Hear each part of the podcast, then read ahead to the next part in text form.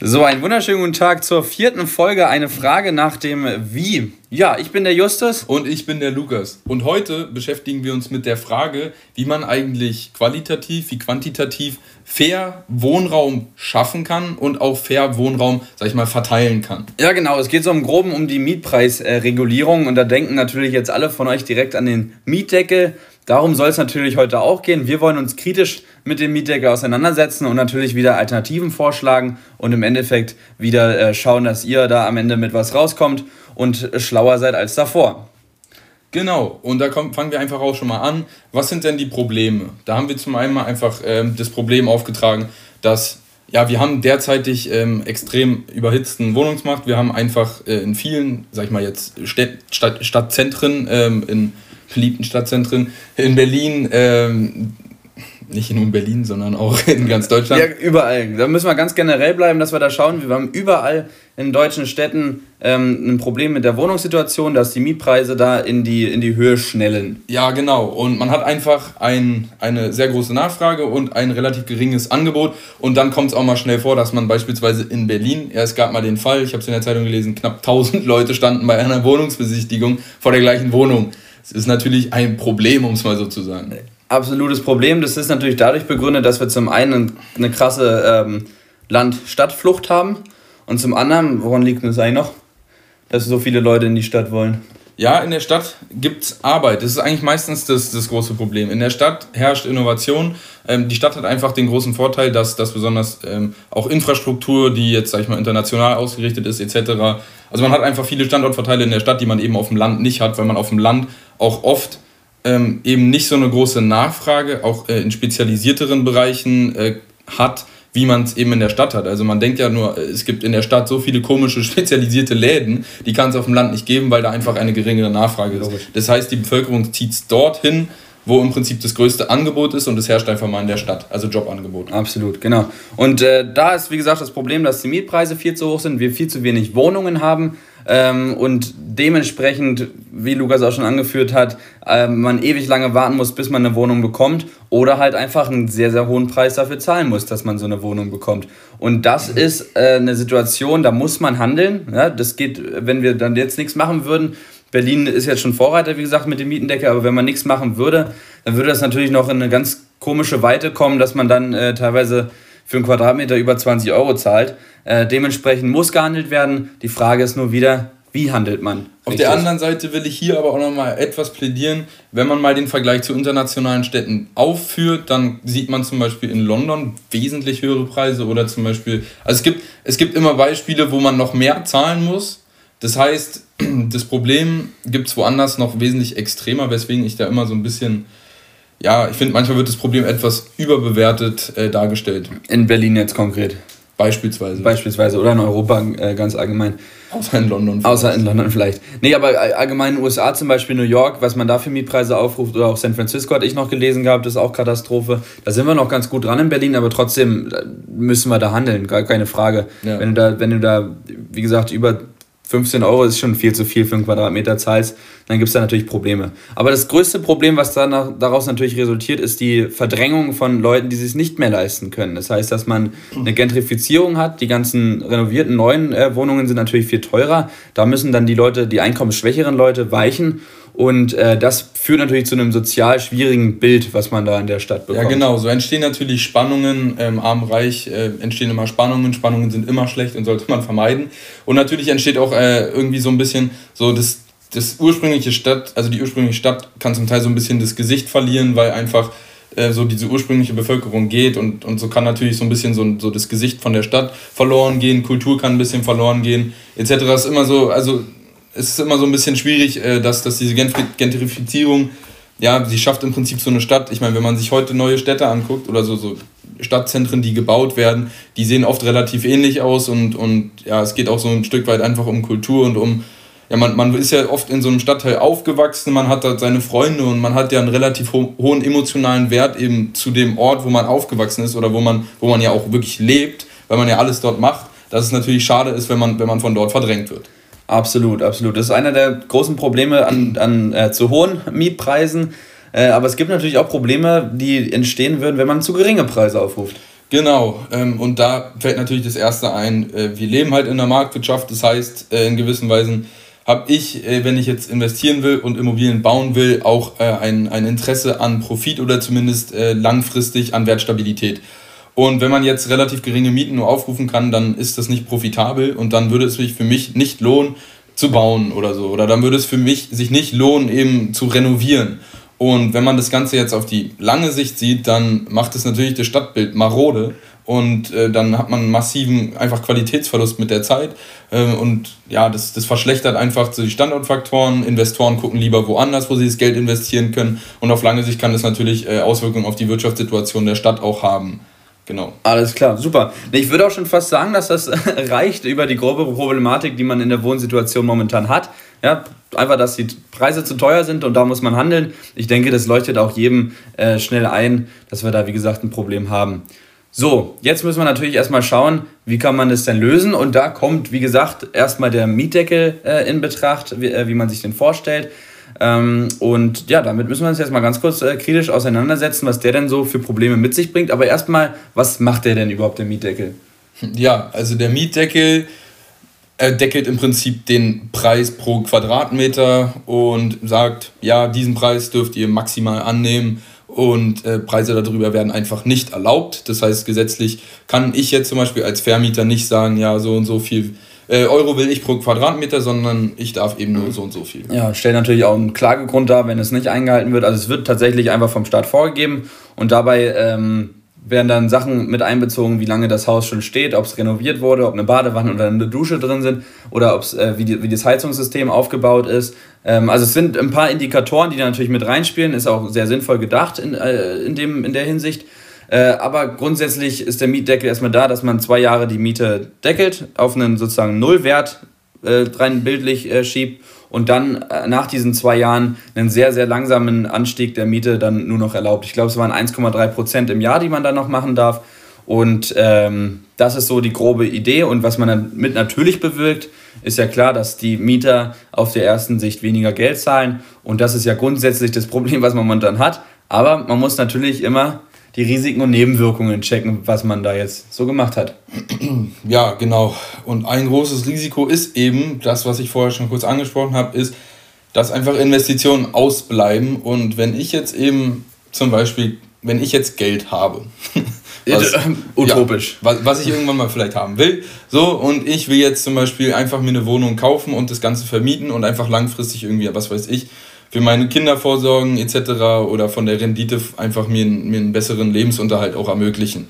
So, dann ist jetzt für mich zum Beispiel in Berlin, wenn, da muss ich ja relativ viel rein investieren und was ich dann wieder rauskriege, ist dann eben nicht so groß. Das heißt, ich überlege doch, wenn ich jetzt investieren will, investiere ich in Berlin oder investiere ich lieber in einer anderen Stadt, wo das Ganze nicht existiert. Und damit kann natürlich eine Wanderung des Geldes in andere Städte äh, irgendwie so passieren. Absolut, verstehe ich total. Nee, da muss man schauen und vor allem habe ich auch als Investor gar keine Lust, äh, mehr neue Wohnungen zu bauen. Zwar ist der Mietpreis nicht äh, explizit, nee, der wird explizit ausgenommen bei äh, Neubauten ab 2014. Aber wenn ich jetzt ein Investor bin und äh, dann schaue ich mir Berlin an oder schaue ich mir andere Städte an und dann überlege ich mir, naja, in Berlin haben sie jetzt den Mietendeckel äh, eingeführt ob der verfassungswidrig ist, klären wir später nochmal ganz kurz. Äh, aber wenn man jetzt überlegt, oh, jetzt haben die schon den Mietendeckel äh, eingeführt, was kann denn da noch so kommen? Das heißt, die Rechtssicherheit, die ich habe als Investor, die ist super, super gering. Und dann, das macht dann natürlich den Standort Berlin extrem unattraktiv für großartige Investitionen. Wenn ich mir da jetzt einen, einen Wohnblock hinbaue für, keine Ahnung, 30, 40 Millionen, das ist ja ein Riesenrisiko, was ich eingehe und das mache ich doch dann erst recht nicht in Berlin, weil wenn ich da weiß, oh, die haben jetzt schon Mietendeckel. Genau, und wenn wir nur mal so ein bisschen auf diese Gesamtlage oder zum das Interessante an Geld ist, Geld ist nicht immer nur eine rein rationale Entscheidung, sondern oft äh, ist das Verhältnis zu Geld von Menschen sehr, sehr emotional. Das heißt, wenn ich jetzt äh, Verunsicherung etc., ist immer ein sehr, sehr negativer Effekt auf Investitionen, der oft nicht gesehen wird. Man denkt immer, ja, okay, ähm, also jetzt, jetzt macht der Mietendeckel zwar explizit sagt, Neubauten sind es nicht, aber es hat eben diesen emotionalen Effekt, wie beschrieben. Und das heißt, dass einfach die, dass das Angebot auf lange Sicht eben nicht wirklich steigen wird oder zumindest aus, von der privaten Seite wird eben nicht mehr gebaut. Das heißt, das Angebot wird nicht steigen und das Problem, was wir derzeitig haben, ist, dass wir eine Übernachfrage, also eine überproportionale Nachfrage zu einem zu geringen Angebot haben. Und wenn das Angebot nicht steigt, dann wird die Nachfrage, die wird nicht einfach sinken. So, ich meine, in Berlin so, da ziehen immer noch relativ viele Leute hin, wenn man sich mal nur Bevölkerungsstatistiken etc. anguckt, dann merkt man, dass in Berlin eben mehr Menschen leben wollen und dann bringt das nichts, wenn einfach nicht mehr gebaut wird. Absolut. Nee, das ist auch ein weiteres Problem, was daraus resultiert ist, dass keine Umzüge bzw. ein Leerstand bleibt. Wenn ich jetzt ein Investor bin und jetzt haben wir es gerade mit der Verfassungswidrigkeit, also der Mietendeckel ist Stand jetzt, was haben wir heute? 21. Februar ist noch nicht äh, erklärt worden als verfassungsgemäß. Ähm, aber dementsprechend würde ich jetzt als, als Investor, wenn jetzt bei mir ein Mieter rausgegangen ist, äh, Anfang des Jahres, also nicht als Investor, sondern als Vermieter, dann würde ich die Wohnung doch erstmal nicht vermieten unter dem Mietpreisdeckelpreis, weil ich den dann nach zwei Jahren erst nur 1,3% hochsetzen äh, kann wieder, sondern dann würde ich da erstmal schauen, dass ich die Wohnung erstmal freilasse, gucke, wie sich die Lage verhält. Und dann, wenn das äh, entweder verfassungswidrig oder verfassungsgemäß ist, erst dann die Wohnung vermietet. Das heißt, wir haben viel mehr Leerstand, der entsteht, weil das wieder dieses subjektive Element ist. Ich habe ja ein Vermögen und ich habe ja Eigentum. Und damit geht man ja nicht nur danach um, ob man jetzt schaut, oh, ja, muss ich gucken und jetzt mit Mietdecke und so, sondern nee, dann macht man, das ist mir gerade so riskant die Lage, ich will es gerade nicht vermieten. Man spekuliert. Auch, man spekuliert, genau. Leerstand ist zwar nicht ganz äh, rechtskonform, aber durchaus möglich, dass man das in der Zeit jetzt macht. Ähm, und das zweite Problem ist, was ich meinte, ist mit den Umzügen. Wenn ich jetzt eine Wohnung in Berlin habe, die Wohnung passt mir zwar nicht mehr so ganz, äh, aber ich habe eine Wohnung und äh, jetzt kommt der Mietdeckel, jetzt hat die auch einen ganz anständigen Preis. Dann überlege ich mir natürlich auch, boah, der Wohnungsmarkt ist so streng in Berlin und es gibt so wenig Wohnungen und jetzt bin ich da mit 200 Bewerbern bei einer Wohnung, dann ziehe ich nicht aus. Und wenn man keinen Wandel hat mit Umzug und Pipapo, dann ist es natürlich viel schwieriger, Renovierungen zu tätigen, es ist viel schwieriger, irgendwie äh, Wohnungen auch zu kombinieren. Wir haben in Berlin extrem viele Altbauwohnungen, die riesig sind. Das braucht keinen, also außer einer Familie natürlich, aber sonst braucht es kein Mensch. Es ist ganz häufig der Fall, wenn jetzt so eine große Wohnung frei wird, dass die Vermieter äh, daraus zwei Wohnungen machen. Und das reicht vollkommen aus. Der durchschnittliche ähm, Quadratmeteranteil pro Bewohner ist bei 38,7 Quadratmeter. Das ist in Europa das meiste, was wir haben. Ja, das heißt, ganz kurz nochmal zusammengebrochen, wenn man keinen Umzug hat, hat man auch keine Veränderung. Und dadurch hat man eine Rezession und Stillstand. Und das ist ein Riesenproblem, was, was damit einhergeht. Ja, da kann ich dir auf jeden Fall nur zustimmen. Das, das ist auch echt mal schön, dass du mir mal zustimmst. Nee, also wie gesagt, es ist für normale Leute einfach dann auch affordable, so eine große Wohnung sich zu leisten. Dann brauche ich doch nicht als eine Person, brauche ich keine drei Zimmer, aber wenn ich jetzt eine habe und der Preis okay, dann nehme ich die natürlich. Also der Punkt, die Essenz ist, dass, wie gesagt, die Verwandlung keine Veränderung durchführt. Ja, genau. Ähm, dann haben wir natürlich der Mietendeckel. Ähm, dadurch, dass eben Investitionen ausbleiben, werden besonders Altbauten, Alt, Altblau, äh, Altbauten bleiben und sie werden eben nicht saniert, sondern es wird halt oft einfach ähm, gespart. Ja, und wenn gespart wird, dann wird eben auch an energieeffizienter Sanierung gespart, welche zum Beispiel enorm große Mengen an Energie eben einsparen könnte. Und auf lange Sicht ist sowas ja sogar rentabel, äh, zumindest jetzt, äh, wenn, man, wenn man sich den Energiepreis etc. anguckt. Aber wenn halt bei Investitionen gespart wird, dann hat das langfristig negative Folgen. Und die Frage ist immer, wie langfristig denkt man bei solchen ja, absolut. Lösungen? Ja. Da, da, muss man, wie gesagt, den Mietendeckel absolut kritisieren, dass er überhaupt nicht langfristig denkt. Ich meine, die zwei Jahre haben wir jetzt, dann sind wir auf dem Punkt Null und dann darf man 1,3% steigern. Das bringt jetzt nicht viel. Wie gesagt, das bringt nicht viel Veränderung, das ist nur vorübergehende Lösung. Ich meine, vor allem, wenn man sich beispielsweise das Wirtschaftswachstum in Berlin anguckt, welches eigentlich die letzten Jahre relativ konstant über 2% ist. Natürlich kann man jetzt abwarten, wie das Ganze sich mit Corona entwickelt. Aber trotzdem hat man relativ konstanten Wirtschaftswachstum pro Jahr bei äh, über 2%, jetzt wirklich über einen sehr langen Zeitraum. Das heißt, ich würde jetzt selber davon ausgehen, dass es auch in Zukunft so sein wird. Besonders wenn man überlegt, dass mehr Menschen auch nach Berlin ziehen, etc. Äh, wir haben Tesla-Fabrik, was weiß ich. Also zumindest jetzt einfach äh, auch Gesamtdeutschland gesehen, hat man eigentlich ein langfristiges Wirtschaftswachstum eben durch technologischen Fortschritt.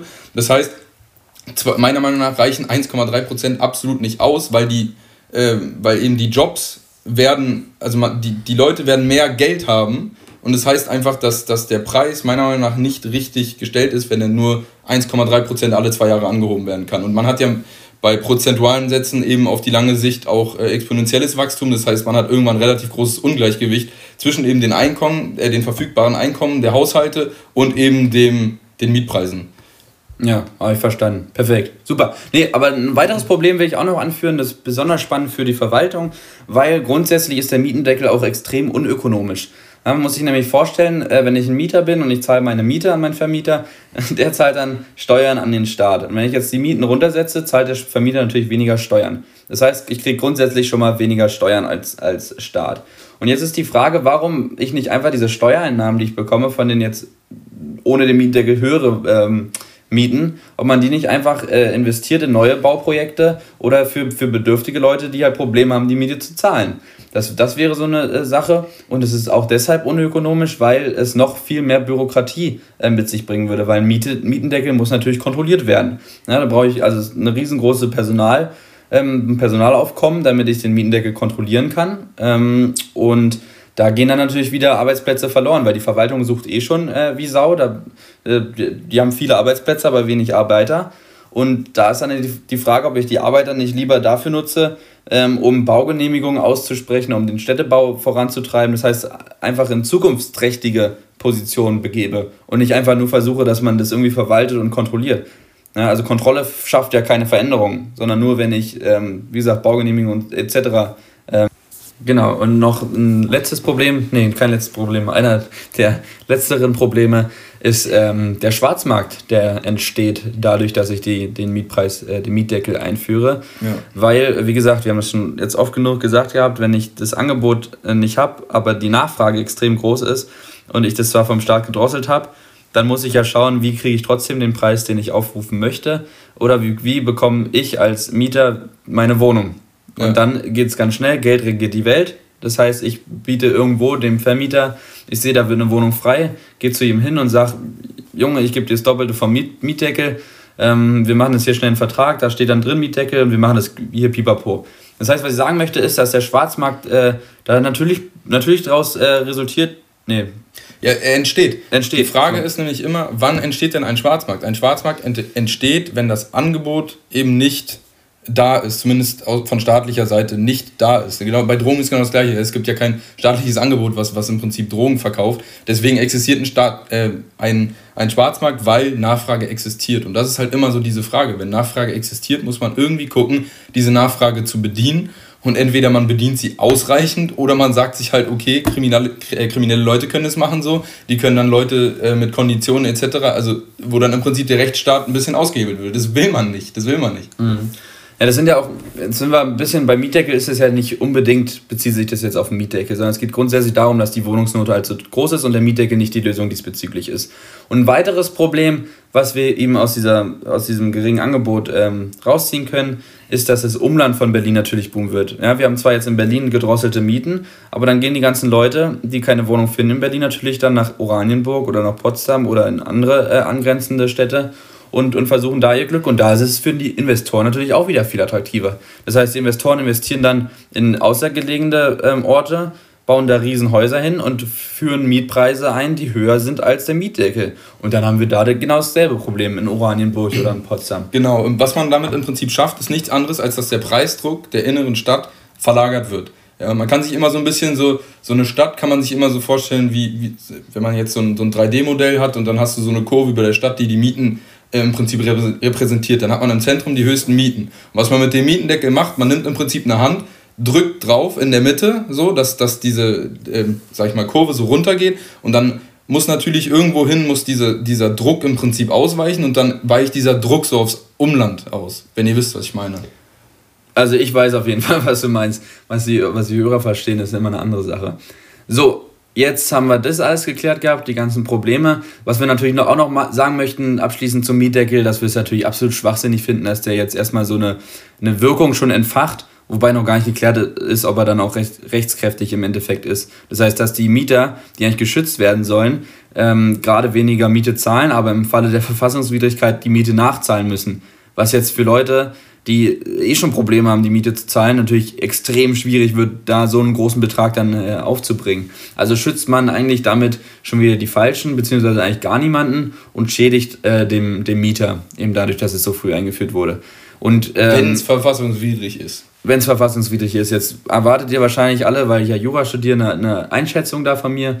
Möchte ich aber nicht geben, weil ich äh, da ein bisschen zu wenig drin bin in der Materie. Ich kann aber auf den verhältnismäßig trocken Podcast äh, hinweisen von einem ähm, ja, Kommilitonen, der aber schon wesentlich weiter ist als ich, der hat da über den Mietdeckel das ganze Rechtliche mal aufgeklärt gehabt und da ist es dann im Endeffekt auch darauf hinausgelaufen, dass der Mietdeckel einfach verfassungswidrig ist. Deswegen, ähm, weil das Land Berlin überhaupt gar nicht die Gesetzgebungskompetenz, ja, klingt jetzt langweilig, ist es für manche auch, ähm, und die Kompetenzen regelt halt das, äh, grundsätzlich immer das Land, außer der Bund ähm, hat eine Gesetzgebungskompetenz. Und das ist halt bei Mietregulier Mietregulierung der Fall. Und dementsprechend ist es nach meiner Auffassung oder halt nach der meines Erachtens überwiegenden Auffassung in der Rechtswelt ähm, äh, so, dass der Mietdeckel verfassungswidrig ist. So, jetzt haben wir ganz schön lange über Mietdeckel gequatscht. Jetzt wird es richtig spannend. Jetzt müssen wir nämlich selber überlegen, was man denn besser machen kann. Und ich sag einfach nur bauen, bauen, bauen, bauen, bauen. Ja, bauen, wie man es in der Grundschule, was weiß ich. Okay, hat man es nicht gelernt, aber so Im einfach bauen so. Ja, bauen, immer ja, bauen. bauen. Irgendwas. So. Wir müssen Wohnungen bauen. Wir müssen einfach und das, das klingt jetzt immer so, ja, das ist so liberal, was weiß ich. Wir müssen einfach das Angebot decken so. Und wenn wir sogar und das, das jetzt, das wenn wir sogar versuchen, ein gewisses Überangebot zu kreieren, dann können wir nämlich endlich einen Preisdruck ausüben.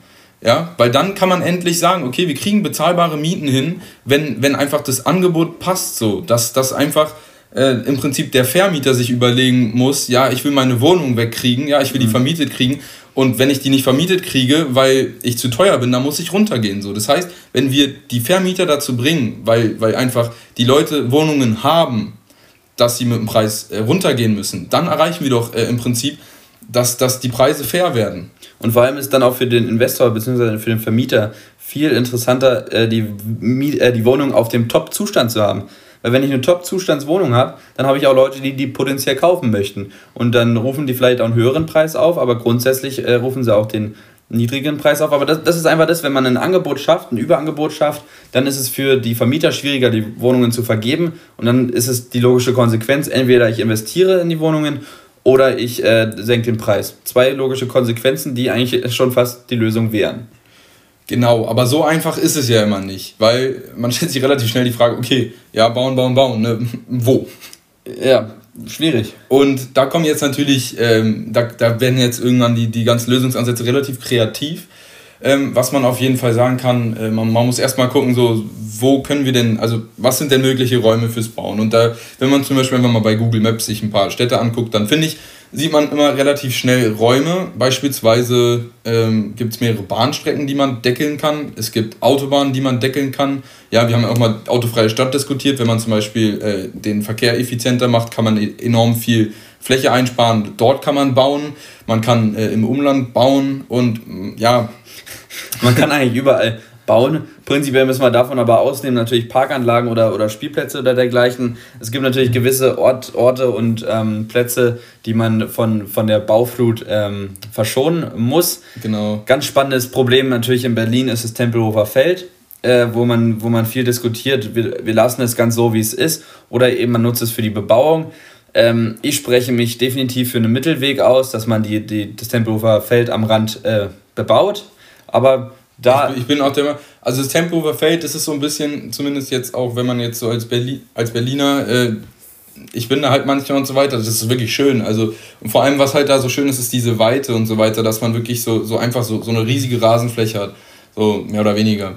Und das ist halt relativ schön und das muss man irgendwo auch ein bisschen erhalten. Aber wie gesagt, mit einer Randbebauung schadet man meiner Meinung nach nicht zu doll dem Stadtbild und man kann trotzdem, ähm, man hat enorm viel Fläche. Ich meine, ein Flughafen ist, ist einfach ein mhm. Flughafen, so. Das ist ja. riesig. Und vor allem, man kann auch die ganzen Hangerhallen äh, vom, vom Tempelhofer Feld, könnte man meiner Meinung nach ausbauen und benutzen, weil die sind zum Teil in nicht so einem schönen Zustand, wenn man sich das mhm. mal anguckt. Und ja, genau. Um sowas geht's. Und es geht mir vor allem auch um ähm, die Dachbebauung, ganz wichtig. Wir haben ja, wie gesagt, wenn man ein Stadtbild von Berlin anschaut, sieht man sehr viel Häuser. Das heißt, man könnte sich da überlegen, dass man vielleicht auch einfach auf die Häuser baut. Ist natürlich jetzt statisch vielleicht ein bisschen schwierig, aber grundsätzlich immer möglich und es wird auch tatsächlich immer mehr gemacht, dass man äh, Wohnungen auf Häuser raufbaut. Ist auch für den Mieter eigentlich prinzipiell ganz cool, weil du hast äh, ein bestehendes Haus, hast da jetzt fünf Wohnungen drin und merkst, okay, das rentiert sich alles ganz gut. Ich würde jetzt ganz gerne irgendwie mehr Wohnungen haben. Das ist natürlich blöd, wenn ich jetzt einen ganz neuen Häuserblock kaufen muss oder eine neue Wohnung irgendwo. Ich hätte es ganz gerne alles gebündelt. Und dann äh, wäre es für mich als Vermieter eigentlich ganz cool, wenn ich äh, jetzt auf mein Haus nochmal zwei Stockwerke raufbaue. Wer macht den Strich durch die Rechnung? Natürlich wieder die Verwaltung. Na, die Baugenehmigungen sind dementsprechend schwierig zu kriegen für solche ähm, äh, Dachgeschosswohnungen oder Erweiterungen. Ähm, und dementsprechend bin ich oder spreche ich mich ganz stark dafür aus, dass man äh, da schauen muss, dass man die die Anforderungen, die gestellt werden an Häuser, ähm, einfach runtersenkt und somit viel mehr Baugenehmigungen ausgesprochen werden können. zwar ist es schön, wenn irgendwie, also es muss auch irgendwie jedes Haus gleich aussehen, beziehungsweise in der Reihe passen, dass jetzt nicht ein Haus fünf Stockwerke oder sechs Stockwerke höher ist als das andere. Aber grundsätzlich das, die, die Möglichkeit zu schaffen, dass man eben auf Häuser neue Wohnungen, also neuen Wohnraum für die Leute, die es brauchen, äh, schafft, sehe ich als riesengroße Möglichkeit. Weil ich meine, die Dächer von Berlin, das, wie gesagt, das nimmt viel Fläche ein und man kann da super viel Wohnungen auch schaffen.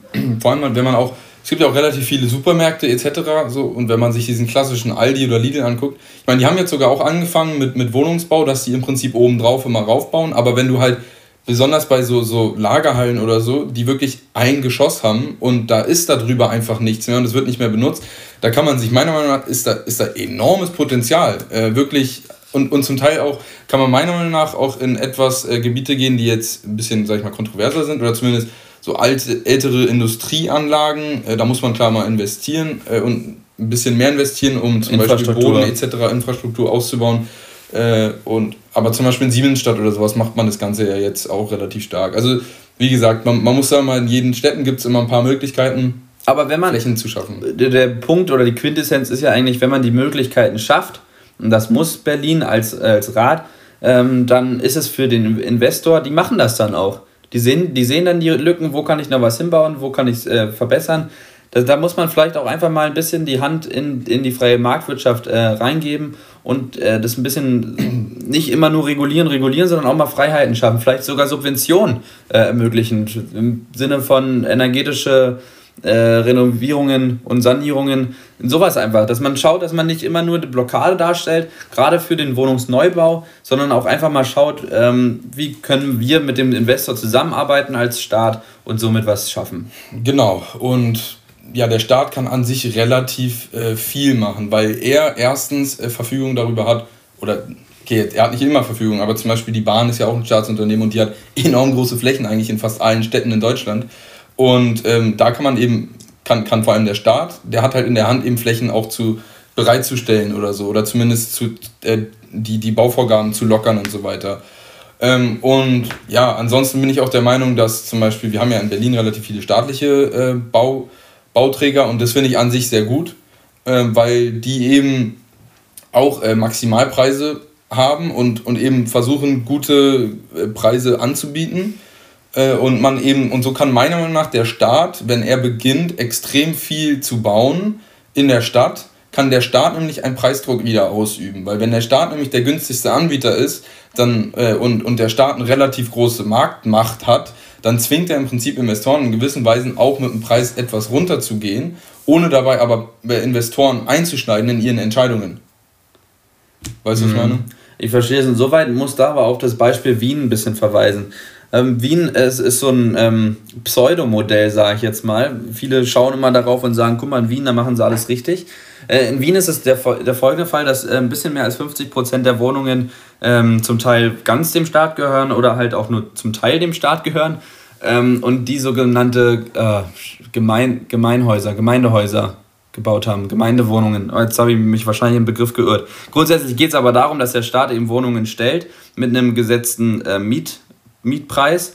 Und da ist halt die Frage, wer bekommt denn die Wohnungen jetzt? Und da in, in, Wien ist es eben der Fall, dass nur Leute, die mindestens zwei Jahre schon in Wien gewohnt haben, solche Wohnungen bekommen. Das heißt, die Leute, die besonders Wohnungen suchen, das heißt ähm, Zugezogene. Studenten. Studenten, das heißt ähm, ja, Leut, Leute, die aus dem Ausland vielleicht auch gekommen ja, sind. Oder nur kurzfristig eben dort arbeiten.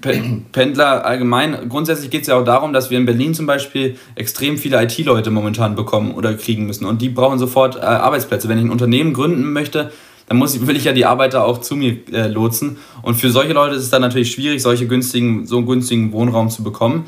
Das heißt, ich habe, ich biete zwar das Angebot, aber das Angebot, was in Wien halt gegeben wird, ist ähm, trotzdem so limitiert und äh, schafft schon wieder ein paar äh, Disparitäten. Und vor allem gehe ich auch aus so einer Wohnung dann nicht mehr raus. Das heißt, wenn ich jetzt als Student meine, meine Drei-Zimmer-Wohnung da bekommen habe, damals für, von Wien und für 5 Euro den Quadratmeterpreis eine verhältnismäßig große Wohnung habe, die ich damals noch zu dritt genutzt habe und jetzt halt alleine drin wohne, dann gehe ich da nicht raus, wenn ich für denselben Preis dann nur noch eine Einzimmerwohnung bekomme auf dem normalen Markt.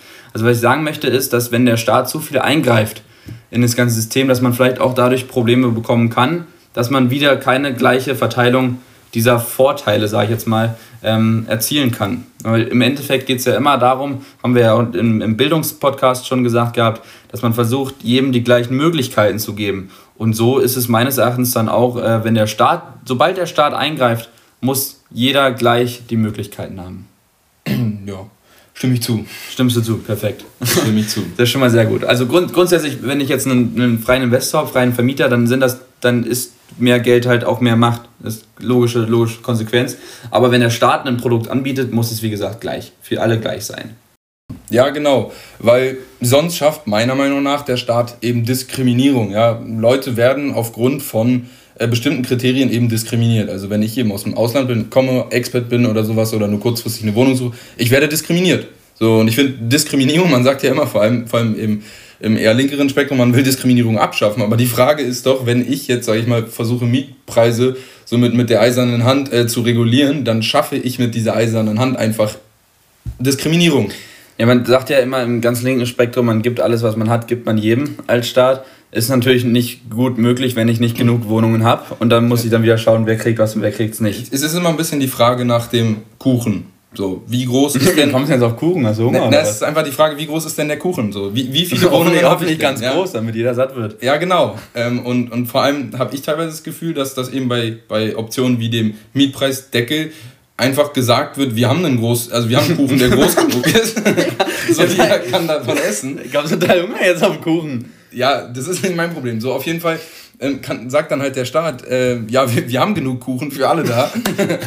Aber das Problem ist, ich bin einfach der Meinung so, nein, es ist nicht genug Kuchen da. Und irgendwie kommt es mir gerade so vor, als würdest du sagen, ja, nur, nur wer ein Jahr in Berlin wohnt, äh, kriegt auch weiterhin Kuchen so. Ich, ich finde das einfach unfair so. Sehr schönes Kuchen, Kuchen äh, Beispiel. Ne, finde ich gut, aber äh, die Quintessenz ist, denke ich, dabei rausgekommen. So, aber bleiben wir beim Kuchenbeispiel. Ähm, wie kann man denn jetzt mehr Kuchen backen? So. Und da habe ich jetzt da habe ich jetzt mal ein paar kontroverse, äh, sag ich mal, Vorschläge, so, die kamen von mir. Der erste kontroverse Vorschlag ist, Rentner und Senioren, da gibt es Steigen vor allem in der Anzahl, ähm, besonders in Deutschland eben, wenn man sich die demografische Glocke etc. weiter anguckt. Dann haben wir eben eine steigende Anzahl von Rentnern. Die besitzen oft große drei bis vier Zimmerwohnungen und die benötigen oftmals nicht so viel Platz. Die brauchen oftmals ein bis zwei Zimmer, um eben sag ich mal, die, die kriegen es teilweise auch gar nicht hin, richtig sich um die zwei bis drei ähm, anderen Zimmer äh, zu kümmern. So, das heißt, meine Meinung ist, wir sollten Angebote auch schaffen, um diesen Rentnern eben ähm, mehr Kuchen zu ermöglichen. Nein, das wäre ja das, das wär falsch. Ach so. Die haben viel Kuchen und oh. man, man nimmt ja jetzt im Prinzip Kuchen von denen weg. Aber frech. Man, man sagt ja nicht, man sagt ja nicht, man, man nimmt sich einfach weg. So, das wäre meiner Meinung nach auch frech. Ähm, aber man kann ja zum Beispiel sagen, okay, wir können gucken, wir, wir können betreute ähm, Genossenschaften etc. Ähm, bauen, äh, eher im Umland so, das ist auch bessere Luft und so weiter. Das ist auch, denke ich, meine Meinung. Klar, es ist immer eine individuelle Entscheidung, aber man sollte ja ein bisschen so Anreize schaffen für eine individuelle Entscheidung. Und dann kann man sagen, okay, ähm, die großen Wohnungen, vier Zimmer, bam, aufsplitten so und dann kriegen das halt ähm, zwei bis drei Leute, die dann da drin wohnen. Und dann kriegst du natürlich, dann, dann befriedigst du natürlich damit ähm, Nachfrage. Ja, das ist ja das, was ich vorhin auch meinte mit dem Umzug. Wenn kein Umzug, kein Wandel ist, dann habe ich diese großen Wohnungen, wo ein, zwei Personen drinstehen und viele ähm, Vermieter haben es schon entdeckt, dass solche großen Wohnungen momentan nicht gefragt sind. Ja, ganz früher war es natürlich so, man ist mit einer riesen Familie irgendwo eingezogen und da sind die dann auch alle ewig geblieben. Aber heutzutage ist der Großteil, der in Wohnungen lebt, sind eben, sei es junge Leute, Studenten, sei es etwas ältere Leute, die ähm, einfach zu zweit wohnen, viel Wohnraum haben oder sei es eine kleine Familie. Der Trend geht eh immer eher dahin, dass man eine kleinere Familie hat. Die haben äh, teilweise riesen Wohnungen und man könnte das wesentlich effizienter nutzen. Das heißt, ich habe da nicht mehr einen, einen Wohnhaus, ich nehme es jetzt beispielhaft, wo zwei Wohnungen pro Etage sind, sondern wenn ich vier Wohnungen pro Etage direkt habe, dann habe ich ja schon eine Verdopplung der Leute, die ich unterbringen kann. Und das wäre, dann muss ich gar nicht mehr so viel bauen. Aber nicht, weil wir wollen mehr Kuchen backen, mehr bauen, aber grundsätzlich würde ich dadurch, wie gesagt, wieder mehr Angebot schaffen und äh, meines Erachtens eine super sinnvolle Reaktion, wenn man, aber die Frage ist nur, wie man es umsetzt. Ich meine, ich kann jetzt keinem Rentner sagen, schau mal, du hast jetzt drei bis vier Zimmer, ist jetzt ein bisschen blöd, dass du jetzt so viel Raum hast, ist frech für andere. Nee, man könnte zum Beispiel sagen, äh, okay, wir bauen jetzt hier so eine Art, ich sag jetzt einfach mal Satellitenstädte zum Beispiel, die eine gute Anbindung eben auch äh, nach innen haben, aber eben die, die betreutes Wohnen anbieten. Ja, das heißt, man muss es so kreieren, dass der Vorteil für den Rentner aus der Wohnung rauszugehen ist, größer ist, als in der Wohnung zu bleiben. Ja, dass er ein besseres Leben danach hat. So dass es für ihn einfach, dass, dass er rausgehen will und Kuchen freiwillig abgeben will. Wenn du weißt, was ich meine. Ja, das machen die gern. Ja, aber grundsätzlich, da sehe ich, jetzt kommt mir gerade auch ein Problem nochmal rein. Wenn ich jetzt äh, sage, guck mal, da haben wir jetzt die Satellitenstadt gebaut und da wohnen schon sehr viele ältere Personen, für die ist das dann auch nicht mehr attraktiv. Aber ich verstehe den Grundsatz, dass man versucht, man muss mehr Anreize schaffen. Bingo. Bing sehr stereotypisch, aber grundsätzlich äh, stimmt das schon. Man muss gucken, wie kriege ich die Leute da raus, ohne Zwang zu verüben und das ist einfach mit Anreizen ähm, und genau, anders, anders denke ich, geht es auch nicht. Oder man kann äh, auch einfach irgendwie die Kommunikation fördern. Ich weiß jetzt nicht, da kann man jetzt keine Leitlinie führen, aber wenn ich ein Vermieter bin, muss es irgendwie auch vom Staat äh, gern gesehen werden. Das ist ja immer, die schauen ja ein bisschen, was will der Staat auch, dass man äh, einfach sagt, äh, wenn ich ein Vermieter bin, ich habe jetzt mein Wohnhaus mit acht Wohnungen und sehe, da ist ein altes Ehepaar, das hat eine Vierzimmerwohnung, dass man denen dann sagt, jo, vielleicht braucht ihr gar nicht so viele Wohnungen, wollen wir nicht aus eurer Wohnung zwei machen. Und da muss man schauen, äh, wie die darauf reagieren. Aber ich denke, dass grundsätzlich die Bereitschaft da schon da wäre. Und ähm, wenn man das einfach, wenn man den Blick dafür kriegt, oder vielleicht ist auch, ich weiß nicht, was der Staat da groß machen kann, aber einfach grundsätzlich das normalisiert, äh, wäre da auch schon viel geholfen. Ja, denke ich auch. So, ich habe aber auch noch ein zweites äh, kontroverses Beispiel zum Kuchenbacken vorbereitet. Mann, hör auf mit deinem Kuchen, ich habe wirklich Hunger jetzt. ja, aber Kuchenbacken ist doch klasse so. Ja, Kuchen essen ist viel besser. Ja, es schmeckt lecker. So. Aber jeder, jeder will ja genug, ja, ich will, ich, es, soll ja genug, es soll ja genug Kuchen da sein für alle. Und das ist ja so ein bisschen immer die Frage ähm, in der Marktwirtschaft. Ähm, ich, will, ich will einfach genug Kuchen backen. So. Ich kann nicht einfach sagen, hier ist genug Kuchen. So. Ja. Und dann habe ich 20 Menschen, aber nur 5 Stück Kuchen. So, das ist blöd. Ähm, genau. Und was ist mein Vorschlag? Mein Vorschlag ist, wir müssen Fläche effizienter nutzen. Und ja, zum Beispiel in Berlin haben wir Kleingärten, Siedlungen. So. Ach, die magst du gar nicht, ne? Ja, will ich jetzt, ich will die wirklich nicht verteufeln, weil es ist wirklich ein schönes Stück Land, was man dort hat. Ähm, was ich aber verteufel, ist, dass teilweise Kleingartensiedlungen sehr stark in der Innenstadt vorhanden sind.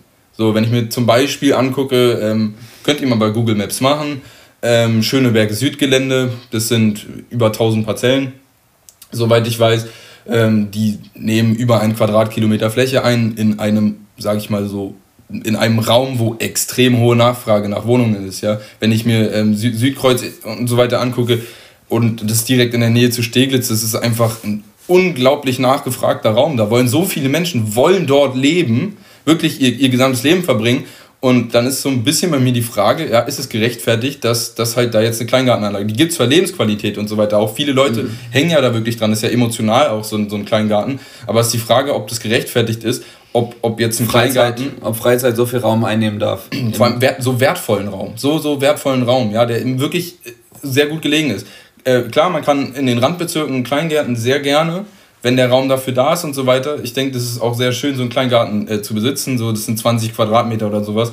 Teilweise auch mehr oder weniger. Ich weiß jetzt nicht, wie groß die sind, aber das ist einfach Freiheit, ähm, die ich ja damit habe und wirklich auch, auch so Natur, die ich mir damit ermöglichen kann. Aber ich bin einfach der Meinung, dass wir Flächen haben, die viel zu wertvoll sind, um als, Gewähr äh, um als Gesellschaft dort äh, so eine Nutzung, meiner Meinung nach ineffiziente Nutzung äh, zu, zu gewährleisten. Ja, direkt darauf nochmal, ich glaube, das habe ich vorhin gar nicht gesagt, weil du mich äh, nicht gelassen hast. Und zwar äh, ist ja. da auch ein ganz großer Punkt ähm, mit der Infrastruktur. Das heißt, ich habe zwar den Kleingarten, den habe ich auch vor der Haustür in Schöneberg, das ist toll für mich, äh, blöd für alle anderen. Aber jetzt muss ich da wieder schauen, wie schaffe ich die Anreize oder zumindest äh, das, sage ich jetzt mal, geringe Übel für den Kleingarteninhaber äh, zu schaffen. Wie kriege ich es hin, dass er nicht mich verpönt auf den Tod, weil im Grunde genommen, wir stellen uns ja immer vor, wir sind Politiker und man will ja irgendwie die Wähler behalten, pipapo.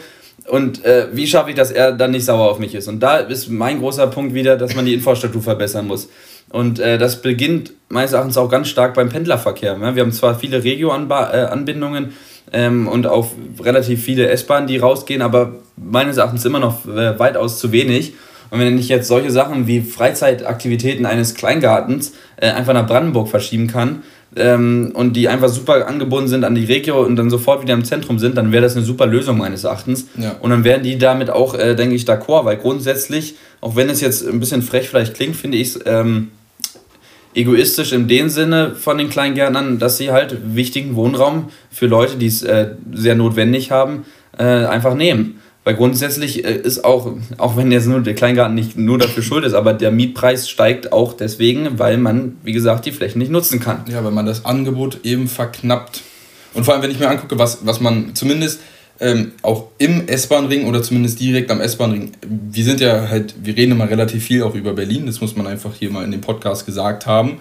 Ähm, vor allem in dem Beispiel lässt sich das einfach auch gut darüber reden. Absolut. Ja, und wenn, wenn man da mal die Flächen äh, sich anguckt, was man da bauen kann, ich bin mir sicher, man könnte Raum für knapp 100.000 Menschen, also guten Wohnraum für 100.000 Menschen ermöglichen im und direkt am S-Bahn-Ring äh, in Berlin, wenn man die Kleingärten in der Innenstadt eben raustreibt, was jetzt so... Ja, ich verstehe schon, jetzt hast du schon eine ganz coole Zahl genannt ähm, mit 100.000, weil ich habe vorhin gelesen gehabt, man braucht ungefähr 25.000 neue Wohnungen pro Jahr, um den ähm, Bevölkerungswachstum in Berlin äh, decken zu können. Ja, das heißt, 25.000 Wohnungen ist jetzt nicht wenig meines Erachtens. Genau, und wenn man jetzt wieder ein Überangebot schafft, womit man natürlich Preisdruck kreiert, dann wird natürlich auch langfristig, äh, das, ist, das, ist einfach eine langfristigere Lösung äh, zu bauen und Wohnungen zu haben, äh, die eben dem Ganzen gerecht werden. Und wenn Berlin jetzt eben nicht so vom Preis explodiert wie beispielsweise London oder so, dann hat es einfach auch, auch ähm, für, für viele einfach wirtschaftliches Wachstum in der EU-Region bleibt Berlin einfach ein sehr interessanter Standort. So Absolut. Nee, gut, dann haben wir das geklärt gehabt, ähm, wie wir das mit den Kleingärten machen, dass sie bitte ausweichen sollen. Jetzt haben wir jetzt auch über die Parkanlagen geredet, dass die erhalten werden müssen. Wir haben über die Dachbewohnung ähm, äh, geredet, also Dachgeschossausbau. Jetzt haben wir darüber geredet, dass man ähm, durch autofreie Stadt äh, auch Wohnraum schaffen kann, Parkplätze, die wegfallen. Genau, genau. Ähm, was haben wir noch gesagt gehabt? Wo kriegt man noch Wohnungen hin? Man kriegt Wohnungen, ja, Güter, Güterver äh, hier Güterverkehr oder sowas, vor allem Schienennetze, mhm. kann man deckeln, äh, genauso wie Autobahnen. Ja, wenn man sich mal nur anguckt, ähm, wir leben zum Glück nicht in einer amerikanischen Stadt, aber was da tatsächlich an, an ähm, Bauland im Prinzip verloren geht, weil die riesige Highways und sowas wirklich im Stadtkern haben. Mhm. Ähm, ja. ja. aber wir haben zum Beispiel in Berlin ja auch den Stadtring ähm, 115 beispielsweise oder die nehmen relativ viel. 100 ist das doch, oder? Ja, Avus ist 115 und ja, ist 100, ja was weiß ich, nimmt einfach viel Platz weg, bin ich mhm. der Meinung, kann man deckeln. Das steigert erstens die Lebensqualität für auch alle, äh, die drumherum leben, weil einfach der Lärm im Prinzip umgeleitet wird mhm. und nicht direkt den äh, Anwohnern die belästigt und Genau, so kann man Wohnraum schaffen. Also ja, man so. kann kreativ werden. Ja, jetzt haben wir geschaffen. Wohnraum haben wir jetzt geklärt. Jetzt ist natürlich die Frage, wer baut? Ja, wer baut? Jetzt waren wir uns schon relativ einig, dass der Staat nicht bauen soll, oder? Ich bin eigentlich der Meinung, dass er trotzdem bauen soll. Gut, jetzt die Frage, wie baut der Staat?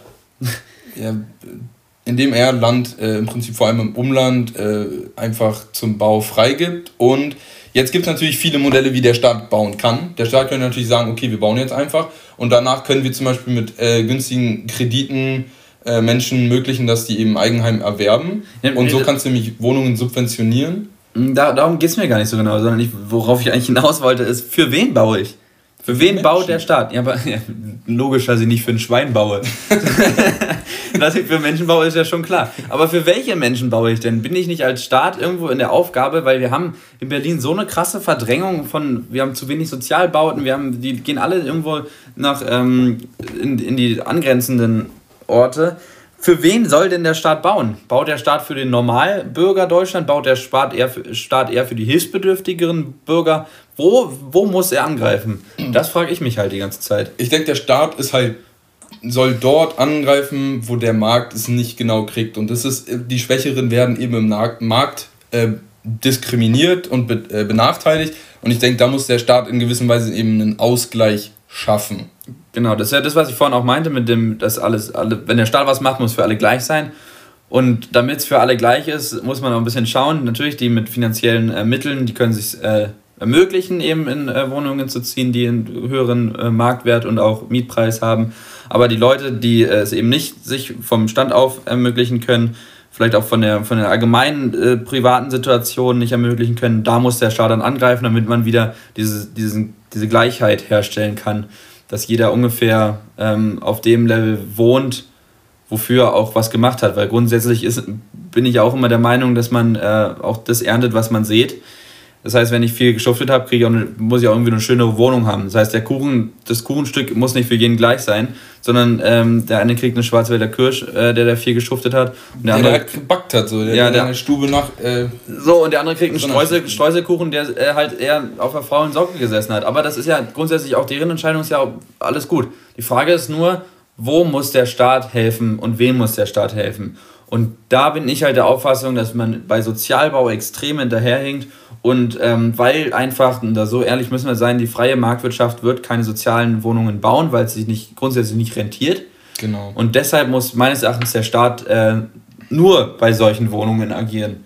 Sage ich jetzt mal. Doch, würde ich schon von dieser Da stimme ich eben nicht ganz zu. Ich würde sogar fast sagen, der Staat soll auch normale Wohnungen äh, bauen, welche für den Staat rentabel sind, aber nur so rentabel oder, oder zumindest zum, also eigentlich so, so eine Nullrechnung sind, um einfach das Preisniveau auch in anderen Segmenten zu drücken. Ja, aber soll ich den Staat, das, das finde ich. Das kostet doof. ja den Staat nichts. Ja, aber ich finde es ich find's doof, den Staat als ähm, weiteren Marktinhaber in Konkurrenz zu stellen zu privaten Marktpersonen. Äh, weißt du, was ich meine? Ich möchte nicht den, den Staat einfach nochmal in die Marktwirtschaft reinschmeißen, weil der hat da überhaupt nichts zu suchen. der Staat hat dafür zu sorgen, dass alle, ähm, dass allen deutschen Bürgern gut geht. Ja, gut. Nicht Bürgern, sondern Bürgern. Bürgern, ja, lecker. lecker. Wo wir bei Kuchen schon sind. Also da, das ist mein Argument, dass, dass ich den Staat da nicht schon wieder reinschmeißen möchte in diese, in diese Marktwirtschaft. Ist immer die Frage, wie schmeißt ihr den Staat da rein? Ja, wenn ich jetzt sage, hier der Staat hat so und so viele äh, Millionen jedes Jahr, die kann er einfach mal da so richtig reinbuttern, dann finde ich das einen falschen äh, Umgang, weil irgendwie teilweise wie der Staat macht, das irgendwie schwierig. Aber wenn du zum Beispiel sagst, okay, wir machen hier eine Wohnungsbaugesellschaft, ähm, die kriegt so und so viel Kapital, ja, und, und das war's. So, und jetzt müsst ihr im Prinzip, dass der Staat einen Marktteilnehmer kreiert, so. welcher aber eigentlich komplett privat agiert, aber trotzdem äh, in gewissen Weisen Vorteile eben durch Bauland kriegt und dadurch eben den Preisdruck erhöhen kann, aber der eben vom Profit her nicht an Privatpersonen geht, sondern eher wieder zurück an den Staat. Das heißt, eigentlich ist es, ein, ist es so gut wie ein Privatunternehmen, was nur ganz minimal bevorteilt wird, um einfach nur einen leichten Preisdruck zu äh, kreieren. Fände ich zum Beispiel ganz, ein, ein cooles Beispiel. Man könnte es mal ausprobieren, weil ich denke, so viel kann da nicht falsch gehen, aber es könnte zum Beispiel, ja. es könnte einen guten Effekt haben. Das, das könnte einen guten Effekt haben. Was ich jetzt gerade spontan auch noch überlegt habe, ist, ähm, wenn man einfach äh, Sozialbau extrem subventioniert. Das heißt, wenn ich jetzt sage, ich ähm, habe jetzt hier ein Wohn Wohngebiet ähm, und möchte da jetzt einen Sozialbau aufbauen und dann sagt der Staat, okay, wir beteiligen uns an dem Bau zu 50 Prozent weil es ja auch in unserem Interesse ist. Und äh, dann sagen wir, wir, wir, haben da zwar noch Anteile an dem Bau, aber grundsätzlich ähm, ist es deins und wir subventionieren das. Weil im Grunde genommen, habe ich jetzt auch gerade überlegt gehabt, äh, muss man mal schauen, wer sind denn die großen Investoren, die in Berlin jetzt hier die Häuser bauen. Das sind ja größtenteils nicht die Deutschen und auch größtenteils nicht die Berliner, die das machen.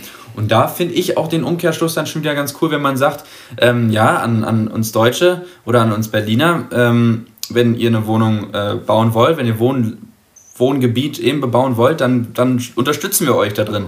Weil wir brauchen die Wohnungen als Staat und ihr wollt investieren, ihr wollt Geld machen und da finde ich es einen sinnvollen Ansatz zu sagen, jo, wir, wir greifen euch da unter die Arme ähm, damit wir auch nicht das Problem haben, dass das Geld, weil ich meine, ich habe es ja vorhin gesagt, mit den Steuern, Vermieter zahlen auch Steuer, die Miete wird immer versteuert. Das ist gut für den deutschen Markt, aber wenn ich jetzt chinesische Investoren habe, die da einen ganzen Stadtteil aufkaufen, dann ist das wieder für das ökonomische Bild Deutschland nicht so förderlich.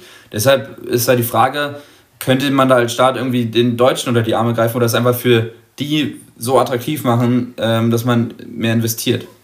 Genau. Da kann man halt eben dezent subventionierte Kredite vergeben. Sowas. Wenn, wenn du das jetzt, ja, ist an sich ein interessantes Modell. Also, dass der Staat, es geht ja grundsätzlich nicht darum, dass der Staat deckelt. Das will ich auch nochmal aufgreifen. Der Staat muss doch nicht deckeln, sondern die Politik muss schau schauen, dass ich jedem, wie gesagt, erstmal gleiches Angebot schaffe. Gleich im Sinne von, jeder muss dafür was natürlich tun, äh, dementsprechend. Aber auch als Staat schaue, wie kann ich die Lösung nicht vom Staat aus direkt äh, umsetzen, sondern mittelbar über meine Bürger finde ja. ich persönlich den, den richtigsten oder den ähm, anständigsten Ansatz, weil so von oben kommt einfach nie gut und ist auch, äh, wie wir vorhin festgestellt haben, nicht sehr sinnvoll in der momentanen Lage. Vor allem, ich finde, ähm, das ist auch immer so, so ein Ding. Wenn du jetzt sagst, ich reguliere von oben, wer hat denn dann die Macht über den Wohnungsmarkt? Und das ist der Staat. So, das heißt, du hast ganz gebündelt die Marktmacht über den Wohnungsmarkt vom, also vom Staat ausgehen. Und es ist einfach nicht das, was ich will, weil wenn die Politik äh, in, in, in meiner Stadt irgendwie jetzt nicht so ganz meinen politischen äh, Interessen entspricht, so. Äh, was weiß ich, kann sein, dass ich da jetzt irgendwann so eine Diktatur installiert kriege. So. Und dann haben die plötzlich die gesamte Macht über den Wohnungsmarkt. Ja? Es ist immer die Frage, entweder ich gebe halt jetzt die Macht plötzlich dem Staat, ja, oder gebe ich sie den Investoren. Und ich finde da eigentlich so, so einen Mittelweg, dass du versuchst, die Macht eben zu verteilen auf die Bürger. Äh, so, das ist eigentlich der beste Weg. Ist ja auch demokratisch, das Volk. Ähm, ja, aber es ist immer die Frage, wie, wie, demokratisch ähm, wird eben der Wohnungsmarkt gestaltet, reguliert, wenn du weißt, was ich meine. Ich verstehe das schon. Da gibt es ja ganz viele Fragen, die man sich dann noch stellen kann. Mit Enteignung von, von Groß, ähm, Großvermietern und allgemein dem Superreichen und alle werden reicher, wenn sie viele Wohnungen haben, ist im Endeffekt auch äh, irgendwo richtig. Aber man muss doch auch einfach mal so sehen, Investitionen und auch Privatinvestitionen, wenn ich jetzt da lange geschuftet habe und mir jeden Monat 30% zur Seite lege, um mir dann irgendwann eine Eigenwohnung zu kaufen und die dann vermiete, dann ist das doch auch eine Investition oder ein Wert, der Deutschland vermittelt. Weil man sagt ja immer als Deutscher, beziehungsweise allgemein, das wird immer ähm, aufgetragen, dass man sagt, man muss investieren, man muss das Geld irgendwie verwalten und daraus mehr machen. Und diesen Wert, den man hat, den würde ich doch extrem untergraben, wenn ich jetzt so einen Mietdeckel einfach einführe. Wenn ich vom Staat oben das reguliere. Sondern muss doch schauen, dass die Leute mit ihrem Geld was anfangen und das Geld auch mehren können, wenn sie es anständig machen. Und diese Chancen so einzuschränken, finde ich halt total schwierig. Ähm, das Ganze nur dem Markt zu überlassen, finde ich extrem schwierig, sogar eigentlich äh, auch doof, dumm. Ja, weil dann, dann hat man halt, wie gesagt, dann hat man London so. Ich habe mal geguckt, was da so eine Wohnung. Da wird es einfach in Wohnungspreisen angegeben, äh, in, in, in Wochenpreisen angegeben so. Und die Wochenpreise, die sind so auf dem Niveau von vielleicht dem, was eben hier eine Monatsmiete ist so. Und dann mhm. ist aber die Wohnung auch noch halb so klein. Da hätte ich keinen Bock drauf so. Und das ist halt das Ding, wenn du, wenn es komplett äh, in privater Hand ist so. Oder, oder noch schlimmer, wie gesagt, New York oder, oder San Francisco, wo du wirklich mittlerweile gehen ja auch relativ viele Leute aus den Städten raus, eben weil die bei Corona gemerkt haben, so hohe Mieten, ich kann auch woanders leben. Mhm. Ähm, genau, und ja. Da bin ich immer gespannt, vielleicht führt es jetzt auch ein bisschen zu weit, aber will ich kurz noch mit reinnehmen. Ähm, da bin ich mal gespannt, wie das jetzt ist, wenn wir das mit der Digitalisierung und alles durchbringen, auch mit der künstlichen Intelligenz, die Vorteile, die wir da gemessen haben, ähm, ob dann nicht eine Stadt-Landflucht äh, wiederkommt, dass ich aus der Stadt rausgehe aufs Land, weil es da ja doch im Endeffekt auch äh, schöner sein kann. Und günstiger. Ist die Frage, aber grundsätzlich haben wir es jetzt, sind wir jetzt in der Realität. Momentan brauchen wir, wie gesagt, 25.000 neue Wohnungen pro Jahr in Berlin. Das haben wir viele Jahre versäumt und deshalb ähm, würde ich fast sagen, wir sind jetzt bei 52 Minuten, können wir fast Fazit einleiten, oder? Genau. Ähm, und unser Fazit ist einfach, ja, ich würde es einfach auf die drei Worte zusammenfassen: bauen, bauen, bauen, bauen. So. Ähm, Hau doch nicht auf den Tisch. Du musst backen, backen, backen heißen. Wir wollen viel Kuchen machen, äh, dass viele Leute davon essen können. Leckere, leckere Schwarzwälder Kirschtorten. Aber ja. auch, nee, aber auch natürlich Streuselkuchen. Ne? Man muss immer schauen, dass man jeden mitnimmt, äh, wenn man baut. Aber wie gesagt, man muss bauen. Wir haben äh, die Möglichkeiten gesagt gehabt, wo man bauen kann. Ähm, und das ist einfach dieser marktwirtschaftliche Ansatz, dass man Angebot und Nachfrage irgendwo in Relation bringen kann, damit es darum wieder geht. Weil die Nachfrage ist riesig, das Angebot ist gering. Dann ist die logische Konsequenz, dass man eben bauen muss. Und dann haben wir jetzt zum Ende nochmal gesagt gehabt, was der Staat ähm, am Einfluss haben muss. Und ähm, ich denke, dass wir da eine ganz gute Lösung gefunden haben. Ja, eine Sache wollte ich noch sagen.